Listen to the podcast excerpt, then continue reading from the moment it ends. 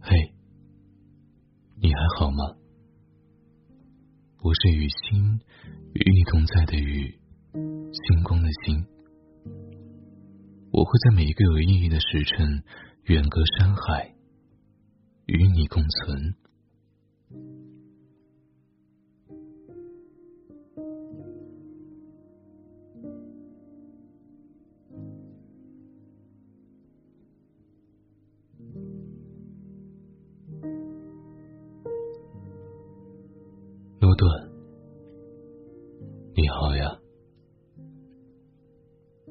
住的城市最近冷极了。深夜里，我给自己泡上一杯热茶，看一些旧电影。果然，人的记忆在冬天的时候怎么也拨弄不醒。很多电影我已经全忘了。有时候看到你主演的那几部。十多年前看过的老片子，觉得你依然是那么好，但是我却变了。在很多个北方的冬天过后，我变成了一个铁石心肠的人。那些曾经让我落泪、感动的电影。此刻却不能再扰乱我的情绪，但你依然是你。在一部旧电影里，你睡不着；在很长一段时间里，我也睡不着。所以，你去很多地方找人拥抱，试图哭泣，最终分裂出另外一个自己。开始破坏这城市文明的一切。你在对文明发火，对懦弱发火，试图构建原始而威猛的自我。可是最终，我们都发现，对命运发火这件事情是没有道理的。人始终是因为自己的无能而愤怒。在过去很久的一段时间里，我也为了自己的无能而愤怒了很久，甚至玩世不恭，嘲笑一切。但是后来，我发现这也不是一个好办法，这只是逃避，并没有和命运面对面。有时候深夜的时候，我想。我们为什么要和世界正面交手呢？背过脸去行不行？躲起来行不行？诺顿先生，我发现不行。时间迫使我们去面对，人要长大，要承担责任，要在所有的限制里找到属于自己的自由，去生活。去创造，去连接一切关系，我们的生命才会牢固，才不会如冬天的落叶，任意被寒风吹到哪里。诺顿先生，我一直都以为自己是有家的人，后来我才发现，我虽然有家，但是我没有根。我只是一片比较牢固的树叶，紧紧的让叶柄抓住了树枝，但我并没有根，没有扎入大地。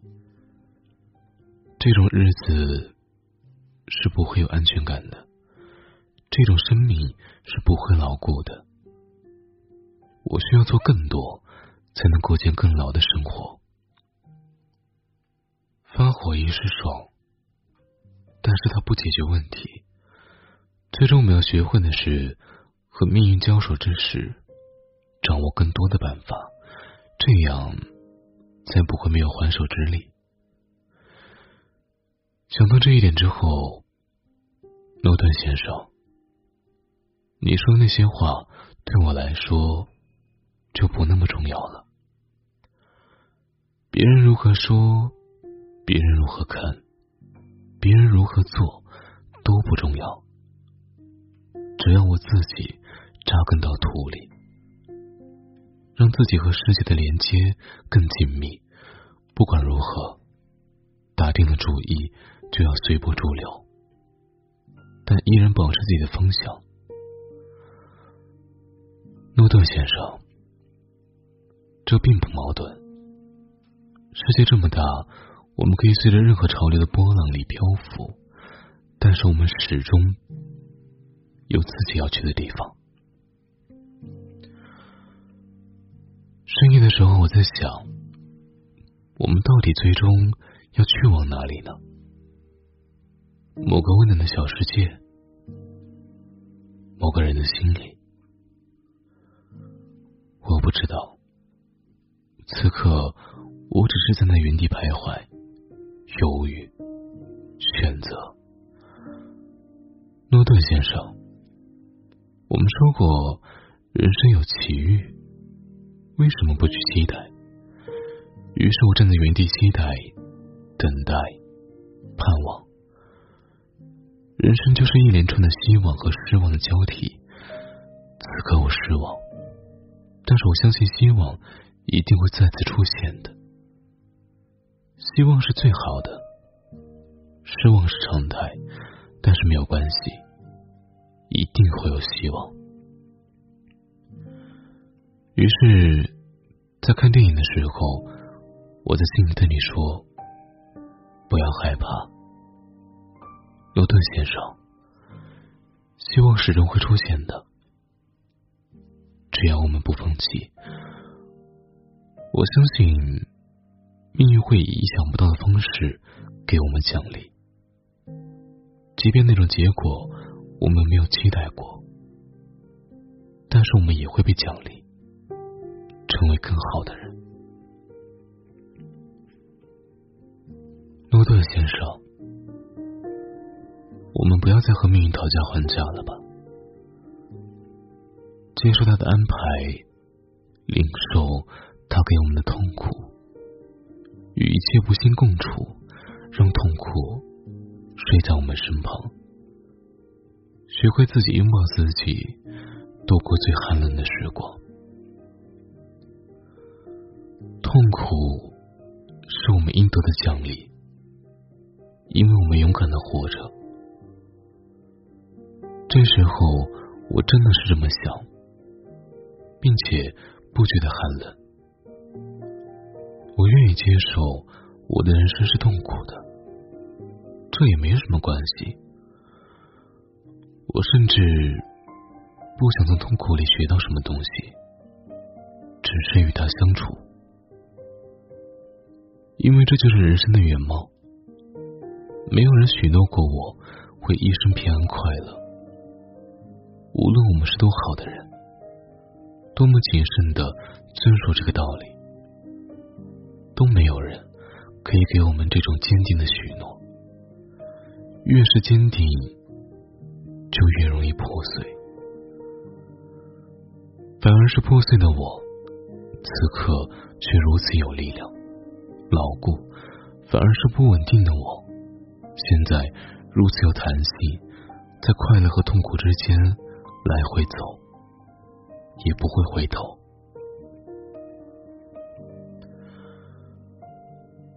我记得我以前写过，这一路你可以哭，但是不可以停。诺顿先生，最近我停下了脚步，在不时的暂缓里张望世界。我知道，休息也是好的。我只是在平静里蓄力，等待继续上路。现在我们说，这一路你可以哭，你也可以暂时的停留，但是不可以忘记，我们始终是在路上的人。城市里找不到我们的归宿，我们只能自己的精神的世界里开疆辟土，创造自己的家园。这种强烈的孤独，无法与人说的寂寞，我只能写给你听。我知道你会懂的，我们都会懂的。人越走越远。就必须明白这些朴素的道理。原本让我们害怕到死的东西，死到临头的时候一看，其实也不过如此。不要害怕，走下去。你说是不是这样？晚安，Good night。